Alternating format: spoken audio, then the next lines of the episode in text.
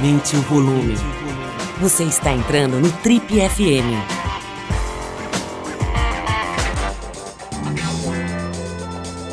Oi, eu sou o Paulo Lima e essa é a versão podcast do Trip FM.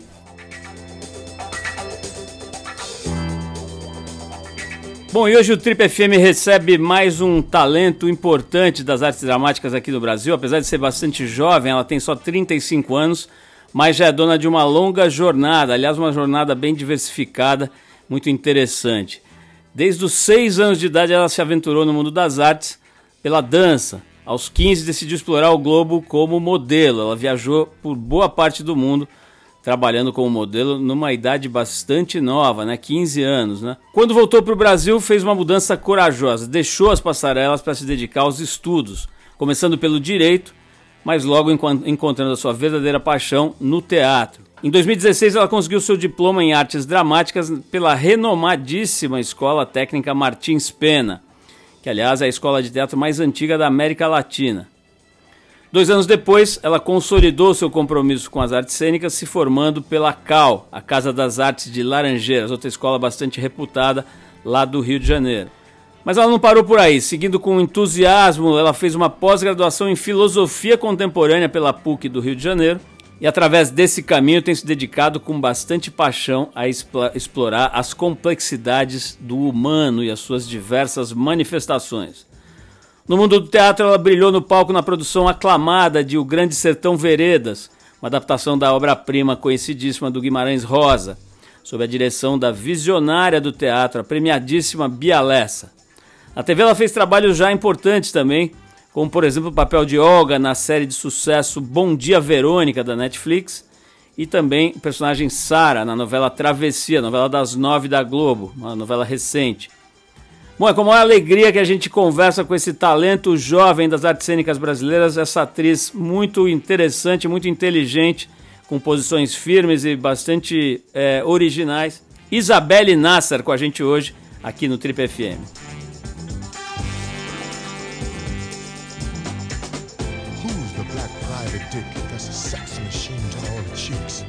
Bom, Isabelle, muito legal poder te conhecer aqui, né? Bater um papo com você, ver você, conversar e tal. E eu tava te contando aqui antes de a gente começar a gravar, né? Que eu tava me divertindo com uma entrevista sua, super engraçada, lá no programa do Porchat, né? Que tem essa coisa meio de, de brincar, né? Assim, é um programa para que as pessoas vão lá para curtir, para dar risada. Sim. Mas eu queria, eu fiquei pensando o seguinte, né? Se você, você me parece muito boa de conversa, assim, muito fácil de conversar, de fluir a conversa e tal. E a entrevista, obviamente, é uma conversa, né? Mas tem, eu acho, até estava conversando um dia desse com o Bob Wolfenson, tem uma coisa em comum com a fotografia, né? Um encontro fortuito, né? Quer dizer, a gente de repente está juntos conversando, a gente não se conhece pessoalmente e rola, às vezes rola mais ou menos química, né? Assim como na fotografia também, uhum. ele fala muito isso, né? Um encontro rápido, mas que tem uma profundidade, assim.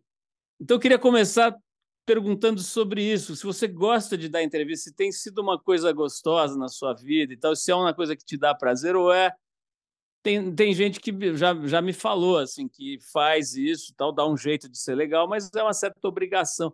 Como é que você é assim nessa, nesse tipo de situação? Te dá uma te dá vontade de dar entrevista? É uma coisa que acaba sendo meio parte do ofício e quase que uma obrigação assim. Olha, eu sou apaixonada por pessoas. Eu tenho uma grande paixão na minha vida é gente. É, eu sou encantada por saber a história dos outros, a origem.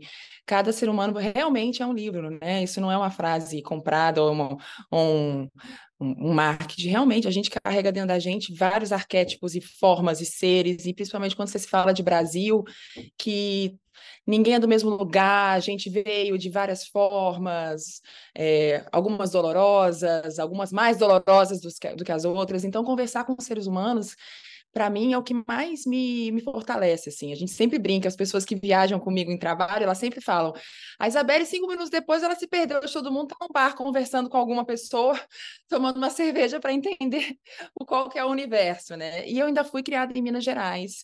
Eu fui para Minas com três meses de idade, então me considero uma grande mineira de coração. E Minas tem um outro tempo, né? O interior de Minas é sobre isso, é colocar a cadeira na porta de casa, jogar seu truco, ver as pessoas passar interessarem em, conver em conversarem, né? Isabelle, isso explica essa coisa que você falou de gostar de gente, né? Não é. Assim, talvez alguém possa ter pensado assim, pô, mas todo mundo gosta. Não é verdade, né? Assim, tem gente que não tem muito interesse por esse esporte de observação do humano, né? E, e eu imagino que isso também tem a ver com o fato de você estar estudando filosofia, né? Me conta um pouco. Eu estava lembrando aqui, recentemente eu entrevistei uma colega sua, também mulher jovem e, e, e atriz, cuja formação acadêmica é em fisioterapia, que é a Paola Oliveira, né? As pessoas nem sabem muito Nossa, disso. Nossa, é demais. Mas ela é formada em fisioterapia, a gente falou bastante sobre isso também, de que maneira isso forjou ela, né? Me conta um pouco essa história de, de estudar filosofia agora, né? Você está estudando nesse momento, é isso? Pós Não, é já pós me pós-graduei. Pós-graduação. Já me pós-graduei. Já, já defendi com louvor. Pô, me conta um pouco aí dessa, dessa, dessa, desse mergulho aí, como é que foi isso? Eu acho que diz um pouco assim sobre a minha história. Na verdade, eu sou formada em artes dramáticas, né? Sou bacharel em artes dramáticas. E quando chegou essa época da, da continuidade, né, da extensão, eu estava muito imersa em saber o porquê das coisas, assim, eu queria as perguntas sem respostas, eu estava interessada nesse outro lugar e queria saber como esse outro lugar para além pudesse me ajudar também na minha formação em artes dramáticas. E aí eu fiz uma extensão é, em lato senso, em filosofia contemporânea, para a gente tentar entender o momento de agora, né? Essas questões todas que nos atravessam. E foi num momento muito é, oportuno, que foi na pandemia, então acho que eu fiquei mais doida e mais atravessada ainda por tudo que estava acontecendo, né? Todos esses desafios que se apresentam para a gente. Essa minha mania de conversar com pessoas, eu sempre gosto do diálogo. Sempre tento ele em primeira instância, em segunda, terceira, em quarta, quinta e sexta. Sempre tento dialogar. Eu acho que a filosofia ela é tão aberta nesse, nesse ponto que ela me fez enxergar. Continuo sem resposta para muitas perguntas, continuo com muito mais perguntas do que resposta, mas sigo, mas sigo aí. Isabelle, você falou de uma coisa fundamental que está meio em falta no mercado hoje, que é diálogo, né? Sei, tem mil análises sobre isso, a ideia não é a gente tentar dissecar esse tema, mas assim, muito se atribui à explosão das redes sociais, né? as pessoas passando boa parte dos seus dias é, dentro dessas redes e tal. É, talvez essa seja uma, uma causa né, dessa diminuição do diálogo franco, né, da troca real mesmo. Esses dias li um artigo muito interessante, até à luz dessa questão da guerra no, no Oriente Médio e tal, nesse momento, sobre o quanto, sobre o quanto as pessoas não vão para o diálogo para dialogar, e sim para subjugar o outro, né? para colocar o seu ponto de vista e ignorar o do outro e tal, e impor, e aí geralmente vira briga, vira desacerto, né? O que você acha, hein? Você acha que a gente está nessa roubada mesmo do diálogo virar uma, uma mercadoria em extinção? Eu acho que o tempo presente ele é resultado da gente, é a gente, não é o tempo que é, né? É, é fruto, a gente é fruto do tempo. Eu acho que nós, nós fazemos esse tempo. Então, ele é resultado da gente, de todos nós, e todos nós estamos é, incluídos nessa falta. Eu acho que o diálogo parte da escuta acima de tudo. É, eu não sei se a gente está com dificuldade de dialogar só, mas a gente também está com vontade de, é, com dificuldade de escutar, de escutar os pares, escutar os não pares. Eu acho que, de uma certa forma, a gente esquece que o mundo é tão plural e, que as perspectivas de vida elas são completamente diferentes. E os desafios que se apresentam, assim, uma polaridade, às vezes, no, no plano político e tal, ele pode vir a transformar a gente numa reatividade maior, né? É, enfim, mas eu sinto muito que as pessoas que estão dispostas a escutar e a dialogar, a gente ganha muito com isso. Você tem uma filha de, de quantos anos? Fez 12 anos. 12 já, né? É, o famoso pré-adolescente, né? É, como é que está sendo para você? Parece, essa parece ser uma das grandes questões atuais, né? Que é a questão das, das crianças e adultos também, mas principalmente das crianças, né? Com, com essa vamos dizer assim, dicotomia, né? ao mesmo tempo um mundo incrível que se revela nas telas, né? realmente muito interessante, com muito conhecimento, com muita coisa legal, muito filme legal, Sim. muita coisa bacana para curtir, e ao mesmo tempo uma espécie de prisão, né, que pode te levar para um submundo maluco, como alguém já disse, a latrina da sociedade, né? Como é que você está fazendo? Eu tenho também filhos nessa idade e tal, e não está fácil. Ah, é? Então vamos trocar uma ideia aqui. Como é que você está fazendo com, a sua, vamos, vamos com a sua filha em relação às telas e tal? Cada dia é um dia, sabe? Eu não tenho uma fórmula para poder dar para ninguém. É, eu acho que, que é um desafio para todos nós, porque se eles ficam tanto tempo na tela, também porque a nossa sobrecarga de trabalho vezes é tão profunda que a gente também fica soberbado e acaba delegando. Não tiro o nosso corpo fora, o meu, pelo menos, eu não tiro em espécie nenhuma, né? É, hoje em dia, a sociedade que faz a gente ser uma. Ah, temos que ser uma ótima profissional, tá super bem formado e tem que trabalhar e tem que acontecer e tá nos lugares e pau a gente acaba, de alguma certa forma, delegando para a internet, né? É, porque é, é, é, um, é uma entrega, né? Fala, fala se não é uma entrega ser pai, é uma entrega ser mãe, assim, a gente é, precisa dar uma atenção. Aqui em casa a gente tenta de alguma eu quero eu não quero perder minha filha. Então, eu acho que a proibição, ou então a rédea curta, não é minha forma de, de ver o mundo. Então, eu tento aproximar cada vez mais, é, entender o que, que ela está buscando na internet, entender quais são os jogos que ela consome e tento negociar com notas de escola, com tempo, enfim, às vezes dá certo, às vezes eu erro, às vezes eu acerto, mas está rolando, aqui em casa está rolando, assim, óbvio, óbvio que o que nós somos seres de matilha, né? A gente gosta de pertencer a um grupo. E eu sinto que essa adolescência que foi intercortada pela pandemia, que ficou assim, se pertencendo demais a um grupo online, é, eles é, é confortável para eles. Então eu tento entender esse lugar de pertencimento e, e é um desafio. A gente vai entender essa geração quando eles chegarem com 30 anos né, que é uma geração que nasceu completamente digital, né? É, e a gente vai entendendo. Mas, assim, às vezes eu acho que eu erro, às vezes eu acho que eu acerto. Estou sempre aberta à troca, à escuta. Ser mãe é um grande desafio.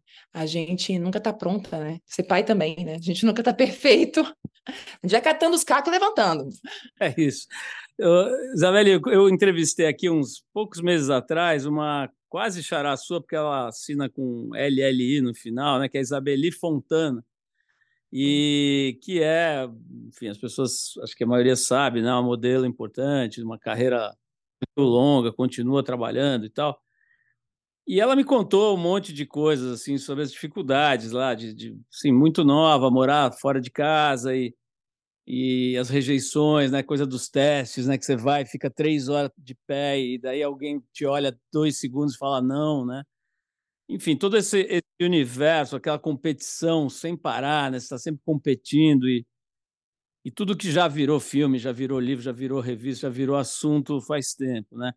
Você teve uma, uma carreira longa, né? De, de modelo também, passando por vários países e tal. Imagino que tenha sido é, perto aí da, da, da, adolescência, né? Que eu estou lendo aqui na tua biografia que seus pais se separaram, você é adolescente. Me conta um pouco, volta o tempo aí, vamos voltar ao relógio um pouco. Me conta aí essa sua fase, sabe, da separação dos seus pais, começo de carreira de modelo. Me dá uma panorâmica dessa época. Eu venho de uma família muito pequena, né? Pai, mãe e só eu de filha. Né? Meu pai era funcionário público, a minha, minha mãe é baiana, do interior da Bahia, veio para trabalhar aqui no Rio de Janeiro como empregada doméstica, se fez, estudou, é, fez primeiro técnico em enfermagem, depois se formou em administração de empresa, o que é muito, na época dela, né, era um grande acontecimento, ainda é. Fazer um, um, um curso superior é um grande acontecimento, principalmente quando você vem de uma realidade é, que te proíbe, né, entre aspas, esse, esse esse desafio. E meu pai é libanês, aqui do Rio de Janeiro, segunda é, geração de libaneses, minha família é tijucana, e a gente se mudou para Minas com três meses de idade. Ele era funcionário público, e aos oito anos, os meus pais se separam. É, eu fico sozinha em Minas com a minha mãe, e meu pai ele vai seguir a vida dele. E esses desafios de duas mulheres sozinhas em Minas Gerais, numa cidade que ainda era muito conservadora, não sei como é que está agora, é, me transformaram numa adolescência, uma adolescente muito calada, sozinha, introspectiva e muito alta, muito desconectada dos padrões, né, da época dos padrões regionais. E quando meu pai, meu pai estava morando em Vitória na época, esse tempo foi passando, quando meu pai vinha para essa cidade que a gente morava, que era, no caso era Itaúna, no interior de Minas, o nosso programa era ir de carro até BH, BH que era umas duas horas, para comer no McDonald's, que era assim um acontecimento, né? E na verdade é, eu fui para ele com ele e passou um homem perto de mim e falou: oh, essa menina devia ser modelo. Eu falei, meu pai enxotou o ombro, eu falei, será? Não, gente, não pode ser. Eu sou a pessoa que sou excluída do colégio, eu não consigo dançar o balé. No teatro, eu sou sempre que fico atrás. meus diários são meu ponto de apoio. Será que de fato mesmo eu vou ser modelo? Fiquei com isso na cabeça, conversei com minha mãe. Falei, mãe, o moço passou um homem e falou que ele acha que eu consigo. Será, mãe? Ninguém me acha bonita. E aí foi assim que se desdobrou, na verdade. Logo depois eu fui ganhando os concursos que tinham na época, né? Elite, Ford. E viajei logo em seguida, fui para São Paulo, que também primeiro foi um grande desafio. São Paulo, para uma menina de uma cidade de 30 mil habitantes, é um grande desafio. São Paulo te engole. É... Você não sabe nem onde você está. E depois fui para China. E tem tudo isso mesmo que a Isabelle falou, sabe? É um grande desafio você lidar com uma rejeição tão profunda. Hoje, em 2023, nós estamos falando de uma geração que tem a internet. Os homens estão recebendo um letramento de como se lidar com mulheres. Os, é, no âmbito corporativo, há um letramento do RH de como você tem que tratar seus funcionários, mas eu estou falando disso há 15 anos atrás, quase 20 anos atrás. Não tinha um letramento. Era não, você não presta, não, você está gorda, não sai daqui, não, você queixa é grande, não, não, não, não, não. E tinha sim, a gente ficava quando eu fui para Milão a primeira vez, e parece muito luxuoso que eu estou falando, ir para China, ir para Milão, e não tinha nada de luxo, era um apartamento com 20 meninas, cada um morando num beliche, com dinheiro muito curto de pocket money, semanal que a gente recebia, para andar de metrô metrô para ir para os testes. E quando eu fui para Milão, eu acho que essa cena não me. Eu fiquei assim umas seis horas na neve, esperando para ser vista no teste. E quando eu pisei na sala, mais as expectativas, a gente está falando de uma menina, né, de 15 anos, 16 anos. O cara de longe falou assim: ela não, tira ela daqui, por favor. E eu fui de baixo na neve e tal. É... Parece pouco, mas quando se trata de adolescência, isso deixa marcas assim. Você fica, oi, querido, não entendi. Então o problema sou eu, né? O problema sou eu. Você não consegue entender, você não consegue pessoalizar, é, não pessoalizar, fica muito, fica muito próximo a você. Parece, oh meu Deus, eu estou sendo excluída, o que está acontecendo? Eu, eu não presto. Então eu entendi, eu não presto. É, então você demora um tempo. Então eu fico muito feliz quando eu vejo as modelos de hoje em dia, quando eu vejo as coisas se organizando para um lado muito mais humano. Porque a gente está falando, né, Paulo, de ser humano. Nós estamos falando de seres humanos que saem de lugares opostos do mundo e estão ali convergendo naquele espaço, é, e tudo que eles querem é ser vistos. Volto a dizer, somos seres de matilha, a gente quer pertencer. A gente erra por querer pertencer, por querer ser acolhido, por querer ser amado. É só isso. Isabelle, ao mesmo tempo que você tem essa beleza, essa coisa, tem também você fala bastante nas entrevistas que eu li aqui para preparar sobre o bullying, né? É, será super vítima de bullying por ser alta, por ter esses traços mais marcados e, e tudo e tal. É, mas tem uma passagem que eu achei muito interessante, né? Que você fala, que é sobre os, um, um, cirurgião plástico ter recomendado que você não fizesse plástica, né? Que você foi duas vezes, né? Na adolescência, 15, acho que 15, 17 anos, se não me engano, para um consultório, né? Tipo, decidida a fazer, e o profissional recomendou que você não fizesse, que você pensasse melhor, que você era bonita e tudo. Isso é meio raro, assim, existe isso, né? Felizmente, mas é meio raro. Conta um pouquinho dessa fase do bullying e dessa situação de querer resolver a, a parada, o sofrimento na cirurgia. Eu acho que quando a gente é adolescente, as, dor, as, as dores, elas não estão ainda, né? A gente ainda não conseguiu revisitar nem elaborar tudo aquilo que a gente tem passado, né? O adolescente ele já não cabe no corpo que é dele. Se o corpo não pertence a um padrão, você fica querendo se desencaixar daquele corpo que você para você ser igual, você quer só ser igual, você quer só ser vista. E nessas minhas idas como modelo, nessas tentativas, assim, esses feedbacks negativos que, que vinham tendo, eu ouvi que eu deveria fazer uma plástica no nariz, assim, diminuir o queixo, e a gente chegou nesse cirurgião e eu acho que ele captou ali, ele captou que é, não era um desejo meu, sabe? Era um desejo externo e que talvez é, seria melhor esperar. E ele falou: olha, como é legal isso, né? Ele falou assim: vai para casa, não gasta seu dinheiro, é uma cirurgia tão cara, você é tão, tem tanta pouca condição, sabe? Espera um pouco, Talvez quando você chegar nos 18, 20 anos, você vai ter crescido, seu rosto vai ter mudado, você vai se aceitar tão mais, porque você é tão bonita, você é tão diferente. E eu fui para casa revoltadíssima e hoje eu agradeço imensamente, assim, porque eu percebo que a minha diferença é aquilo que me faz plural e única.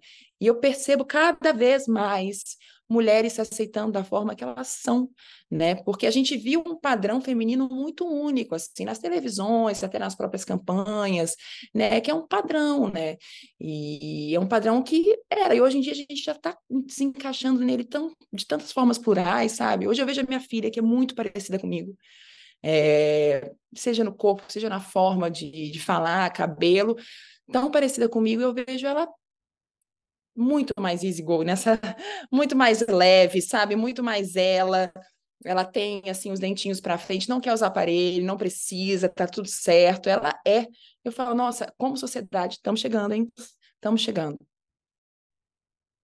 Isabelle, é, vamos falar um pouquinho da tua carreira como atriz, né? É, eu quero falar muito de Bom Dia Verônica e também da novela, né? Você, fez, você teve um papel, pelo que eu sei, que acabou crescendo dentro da novela, né? Isso é bem legal também.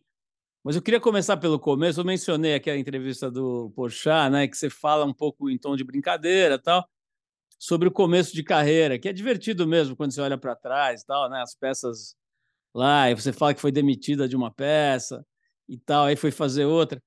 Como é que era assim? Eu já ouvi esse esse tipo de é, depoimento, e é sempre muito rico, né? Porque de alguma maneira te forja também, né? Esse começo na relação, né? É muito comum. É, eu não sei se existe algum ator que já nasce, né? Estrelando coisas e tal. Acho que é, começa mesmo na relação.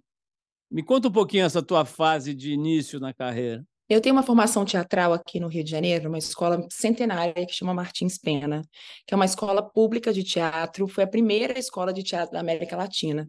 Ela formou nomes enormes, tipo Procópio Ferreira, Joana Fon e várias outras pessoas que não trabalham só com atuação, mas inúmeros dramaturgos, iluminadores, enfim, a Martins sempre foi um ponto político, é como se fosse a AD, porque a AD é dentro de uma universidade e a Martins é um curso técnico, digamos assim.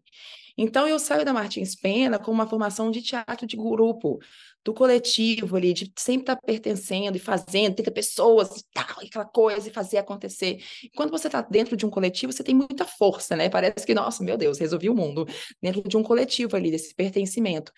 Então, após a Martins Pena, eu vim fazendo muitas peças de teatro de grupo, algumas bem-sucedidas, outras não bem-sucedidas, sempre na garra, sempre na guerrilha e sempre nessa, nessa forma de ser. E era Medeia, que é essa, essa peça que eu conto no Porchat, ela já foi assim, ela, a gente estreou em 2019, mas começamos a, a, a ensaiar em 2017 ela parte de um, de um, de um espetáculo que a gente estava ensaiando, ensaiando, o diretor não quis dar continuidade, colocou a gente na rua, eu e outro ator falamos, o que nós vamos fazer? Nós vamos fazer outra peça. Vamos fazer outra peça, sem patrocínio, sem nada. E a gente veio lutando e tal, e conseguimos, estreamos no SESC, tivemos é, um incentivo né, do Sistema S. Mas eu acho que essa formação de grupo, do coletivo, do teatro, do Teatro Sem Dinheiro, do Centro do Rio de Janeiro, é, do Estudando à Noite, de pessoas do, do, do, do Rio de Janeiro todas, de vários lugares, eu acho que ela é muito a base da minha atuação, sabe? A base da minha atriz, assim, é, o que eu quero para mim, que, eu, que me pertence nesse lugar. E, óbvio, eu sempre brinco, eu falo, gente, soltar você dentro de uma sala de ensaio, com 30 atores, você fala, gente, o que, é isso? Porque é um lugar de experimentação, né? É um lugar que você se permite demais, é um lugar delicioso. Você se permite ao ridículo, que é uma coisa que a gente parece que foi impedido ultimamente, né? De ser ridículo. E é demais poder rir, ser ridículo, se soltar. Quando que começou a embalar, uh, Isabelle, assim, embalar no sentido assim de ter reconhecimento, de ter grana, de ter remuneração é, correspondente ao, ao, trabalho, quer dizer, num nível legal. Eu a... é, foi agora mais recente? Eu acho que a carreira do ator, não sei, ela nunca está embalada. Os que estão à minha volta são atores produtores, atores dramaturgos, atores que fazem a coisa acontecer, assim. A nossa carreira, é muito cheia de tropeços, ela é muito cheia de altos e baixos, é, nunca tá ganho, mesmo você saindo de uma novela das nove, com convites e tudo certo, eu sempre tendo a ter muita calma e muita perspectiva, porque a gente não a gente nunca pode parar de estudar, a gente nunca pode achar que está ganho, que está embalado. Eu sempre volto, sempre saio de um trabalho, volto lá para a origem. Fazer curso livre, né, AD, vamos, vamos, vamos entender que aspecto está aqui. Óbvio que depois que você faz é, trabalhos de grande repercussão, tanto no streaming, tanto na televisão, uma novela das nove é um trabalho de muita visibilidade, as pessoas passam a te conhecer mais e elas tendem a te sugerir com mais facilidades para projetos, para testes, e enfim, eu acho que esse é um movimento natural conforme as pessoas vão é, te conhecendo e você vai conhecendo mesmo as pessoas, é, trabalhando com mais pessoas. Você sabe que esse teu depoimento me lembrou aqui uma entrevista que eu fiz uns anos atrás, e a gente até reprisou recentemente, com a Natália Timberg, e ela me falou coisas muito parecidas, né? Só que ela tem 94 anos. Olha. E ela está estreando um, uma peça agora, aos 94. E falando Nossa, sobre isso, né, sobre a batalha, assim, o aprendizado e sobre essa essa coisa do ofício, né, um ofício em que você não pode parar, não pode parar de aprender. Interessante ver uma pessoa que é só 60 anos mais velha que você falando algo muito semelhante, né? É, é, fala... porque é, é o que é, né? É o que é, exatamente isso. Agora me conta um pouco sobre essa coisa de por mais que a gente saiba, né, tem uma, uma mística que não, não conversa com a realidade. As pessoas imaginam que quem fez uma novela imediatamente se tornou rica, né, tem um roupão e fica na banheira tomando champanhe e tal. E, é, e a história não é exatamente essa, né? Mas tem uma coisa de chegar numa vitrine muito poderosa mesmo, né? Assim, você falou aí, e a gente sabe, né? Essa tal da novela das nove, né? Que é talvez a maior vitrine das artes cênicas do Brasil, né? Independente de a gente questionar isso ou aquilo, é muito forte, né? Como é que foi assim se entrar nesse lugar, né? Como é que é você eh, de repente estar tá contracenando com figuras muito conhecidas, muito é, insensadas pela mídia e tudo isso? Você se encaixou legal? Eu sei que deu muito certo, né? Porque seu papel cresceu lá, de repente você tinha uma a previsão era um pouco menor e de repente você foi ganhando espaço, né? Conta desse jogo aí, como é que foi para você? Eu achei assim de uma grandiosidade, é, eu achei de uma entrega tão profunda, porque a gente grava seis por um. E esse um dia que nos sobra da semana, seis dias por um de folga, e esse um dia que nos sobra da semana, a gente tem que resolver todas as outras coisas que acontecem na nossa vida, inclusive decorar texto, né? que é um dos papéis fundamentais da novela. Hum, então você acaba virando uma família ali, fica tudo muito próximo. Me lembrou um pouco assim. Eu falei, nossa, me lembra de alguma certa forma um coletivo que eu vim lá de trás, né? E eu não sei se foi sorte ou foi merecimento. Meu grande parceiro de cena, que eu fazia 70% das minhas cenas, foi o Caruso. Então, assim, foi brilhante a minha estada na novela. Eu sou muito grata ao Mauro e agora por terem me dado esse papel, por estar nesse núcleo, porque eu curti demais fazer novela. Eu acho que todo mundo que me assistiu sabia, porque eu via com uma alegria ali para todos os dias, apesar da grande entrega, apesar da, da grande remuneração. E o que me faz pensar que é muito difícil fazer novela. Às vezes as pessoas olham, eu vejo sempre que o público tende a comparar, ah, nossa, um ator de teatro, um ator de novela. Não, amor, novela também é muito difícil de se fazer. A equipe técnica que está ali trabalhando é, direto, 12 horas por dia, também tem uma entrega muito profunda e tem um trabalho muito específico, sabe? Porque não é só sua atuação, é tudo. É, eu tiro muito o chapéu para esses atores que fazem também muita novela, porque você precisa se reinventar muito rápido. Você aprende um. É, o que te dá ali é uma rapidez muito profunda de tem que ir. Foi. Vamos falar de um, desse outro trabalho que eu já citei aqui, mas acho que foi um. Acho que dá para dizer que foi um fenômeno né, do streaming da Netflix, né? O Bom Dia Verônica. É, acho que é uma das séries que, talvez das séries brasileiras que mais engataram de verdade no exterior, né? Isso é, não é pouca coisa, né? Imagina a produção que o volume de produção que existe hoje nos Estados Unidos, na Europa, mesmo na Ásia, em outros países, né? A gente tem visto muita coisa bacana da Ásia em termos de séries e tal. Imagina concorrer nesse nesse rol, né? E a Bom Dia Verônica teve uma aceitação bem legal, né? É, imagino que seja bem diferente, né, uh, Isabelle, em relação, por exemplo, ao que você estava descrevendo da novela, né? É, como, é... como é que é esse outro planetinha aí? Né? Bom Dia Verônica é um, nossa, é um trabalho que eu tenho muito carinho e que está dando muito certo, né? Porque ele não acabou assim, né? Ainda tem mais, ainda tem uma terceira temporada que eles devem estar lançando ainda esse ano.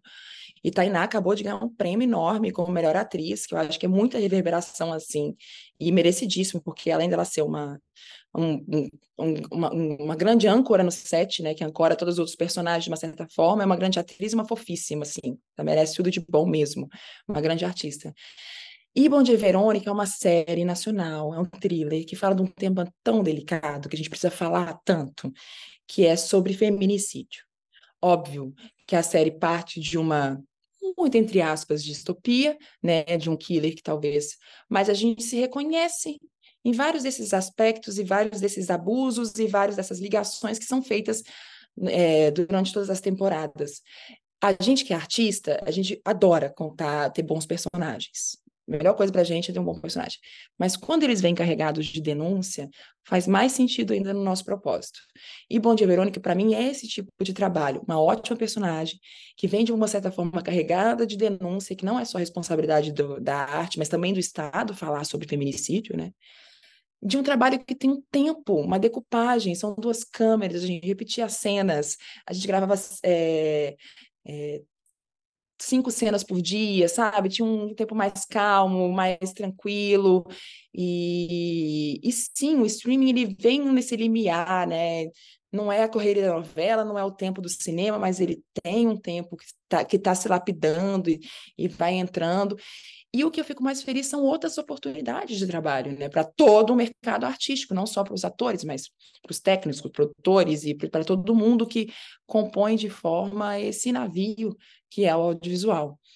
Isabelle, é, queria saber uma, uma, um outro campo, assim, que nem, nem é tão diretamente ligado à, à profissão, mas, mas é também, que é do dinheiro, né? Que é essa energia maluca aí que, com a qual a gente tem que lidar de alguma maneira, né?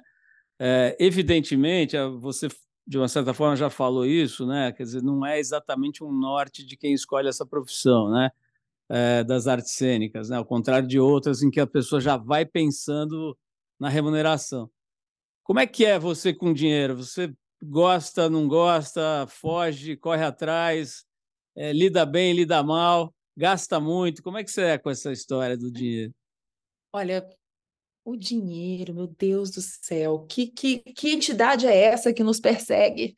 Vamos falar sobre isso, porque eu não sei, assim, é, eu venho de uma profissão que existem discrepâncias salariais bizarras, muito bizarras, e eu não falo só em questões de diferenças de produto, não. Eu falo, às vezes, até no mesmo produto.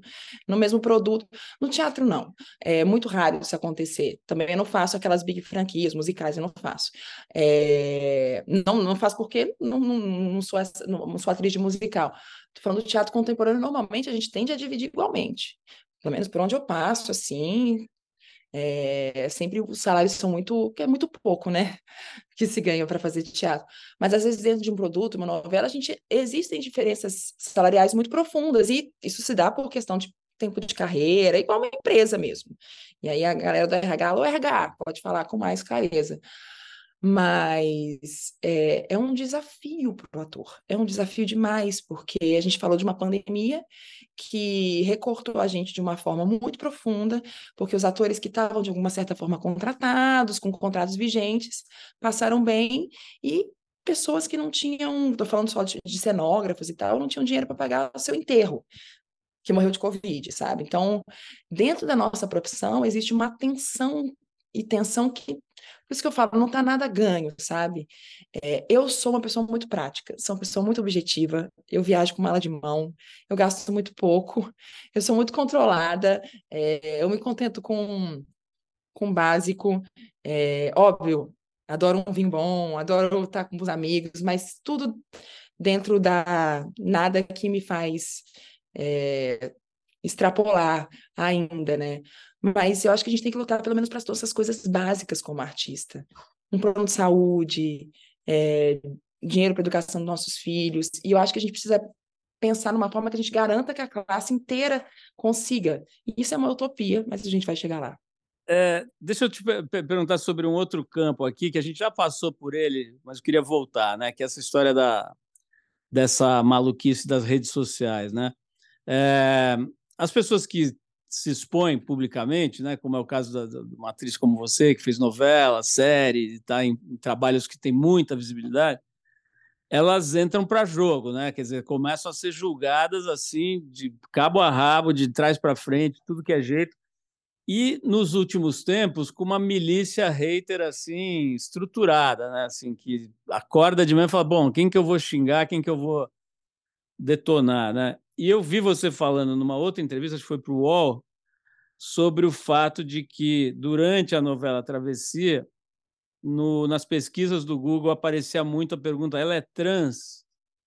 De onde vem isso, Isabelle? Como é que, sei lá, você tratou disso? Eu vi você falando, mas acho que é um tema que é importante a gente falar, né? O que, que, passa pela cabeça sua e, de, e o que, que você imagina que motive esse tipo de maluquice? Eu acho que a gente pertence a um padrão que foi estabelecido de mulher, né? Estou falando sobre isso.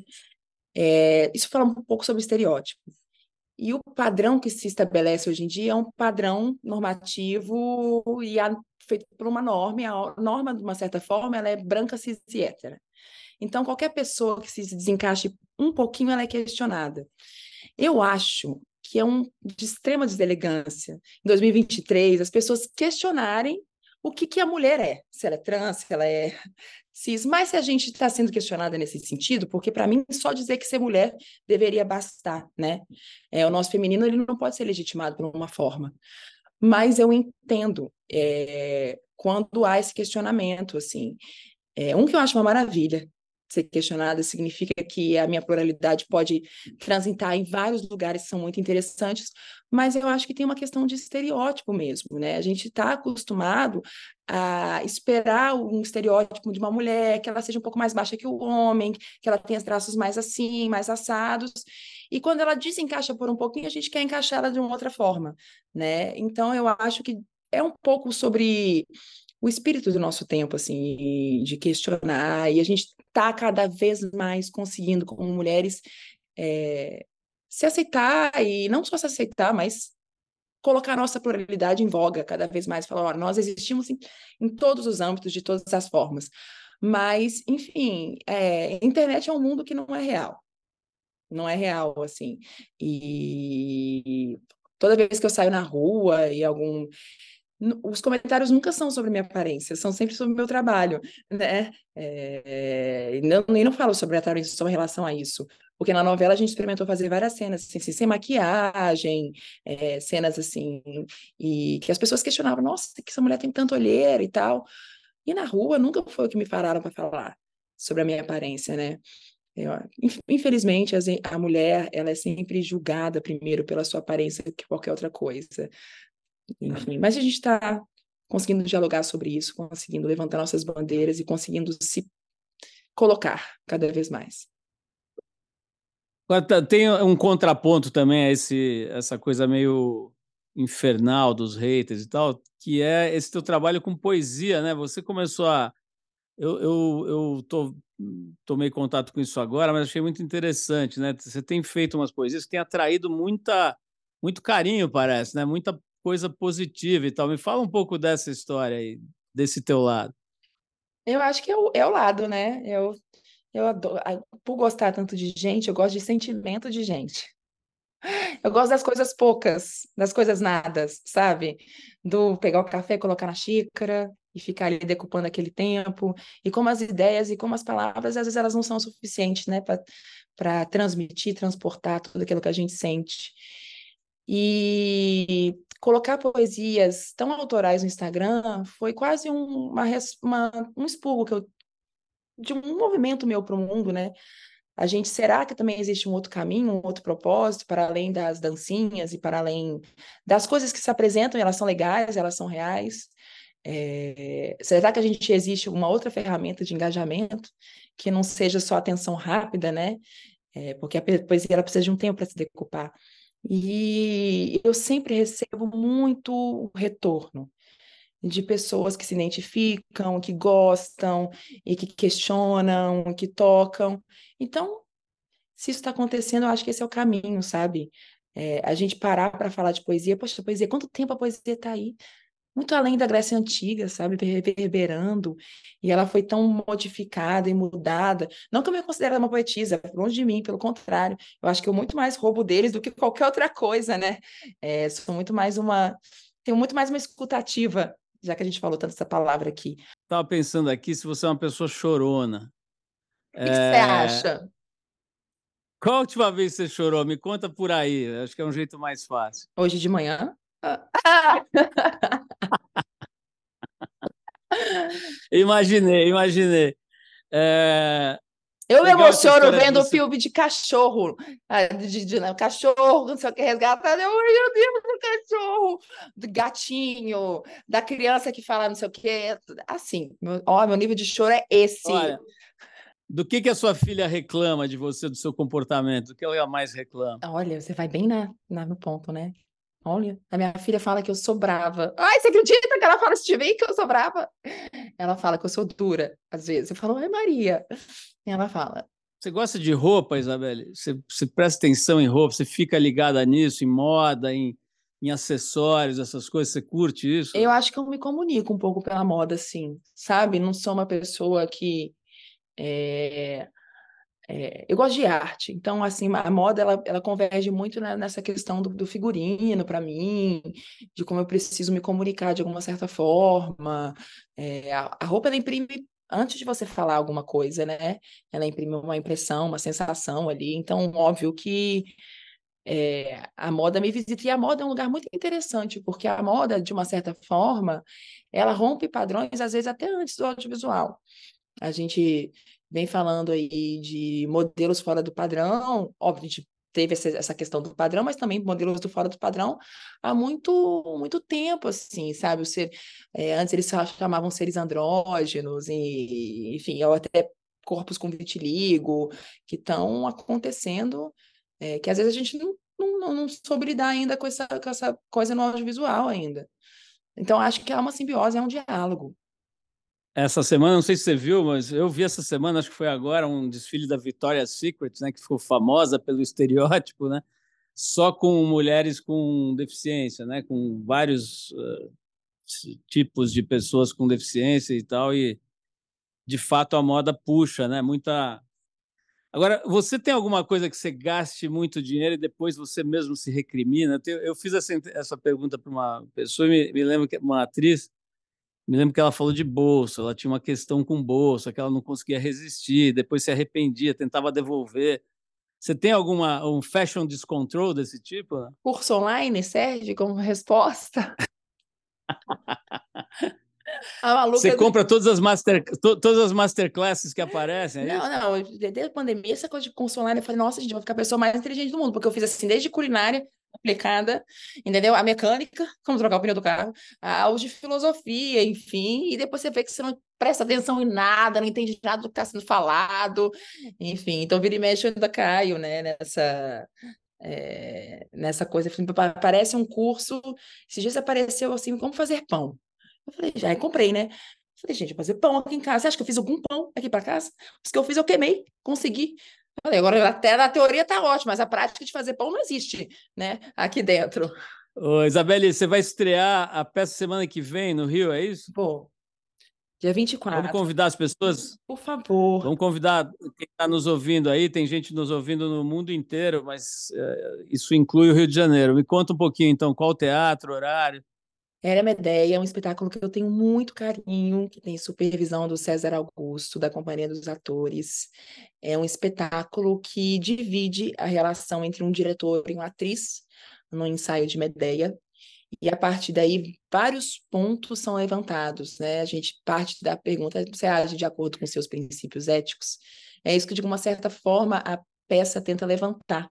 A gente está em cartaz aqui no Rio de Janeiro, terças e quartas, às 19 horas, no Centro Cultural Justiça Federal, metrô Cinelândia, ingressos a preços populares, 30 e 15 reais, é, até o dia 29 de novembro. Vai ser um prazer receber todo mundo. Isabelle, adorei te conhecer. Eu acho que a sua filha, hum, acho que ela não tem razão, você não te achei brava. Eu não sei como é que é essa Mas, enfim, adorei te conhecer. Muito legal a tua, a tua trajetória, a sua forma de estar no mundo, né? essa firmeza, essa, essa clareza das ideias, das, das posições. É muito importante isso, né? O pensamento próprio, original. Muito legal encontrar uma pessoa tão jovem, né? Você está com 35, né? Uhum. Muito jovem e cheia já de história, de, de realização. Então, então, parabéns por essa trajetória tão bacana aí sua por essas obras e que todo mundo vá conferir o trabalho da Isabelle no teatro agora com, com essa, essa peça tão legal, Era Medeia, né? Eu que agradeço, obrigada pelo espaço, adoro o programa, sou fã de vocês, continuem, continuem, continuem, um beijo a todos os ouvintes, são uma delícia, vocês são demais. Você ouviu mais uma edição do Trip FM, uma produção da Trip no ar há mais de 37 anos. Direção e apresentação, Paulo Lima. Produção, roteiro e edição, Adriano Conter. Se você quiser ouvir outras entrevistas das edições anteriores do programa, é só acessar o tripfm.com.br.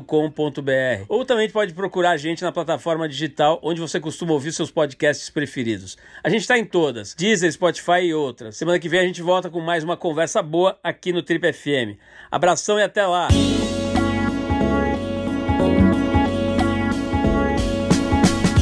Você ouviu Trip FM.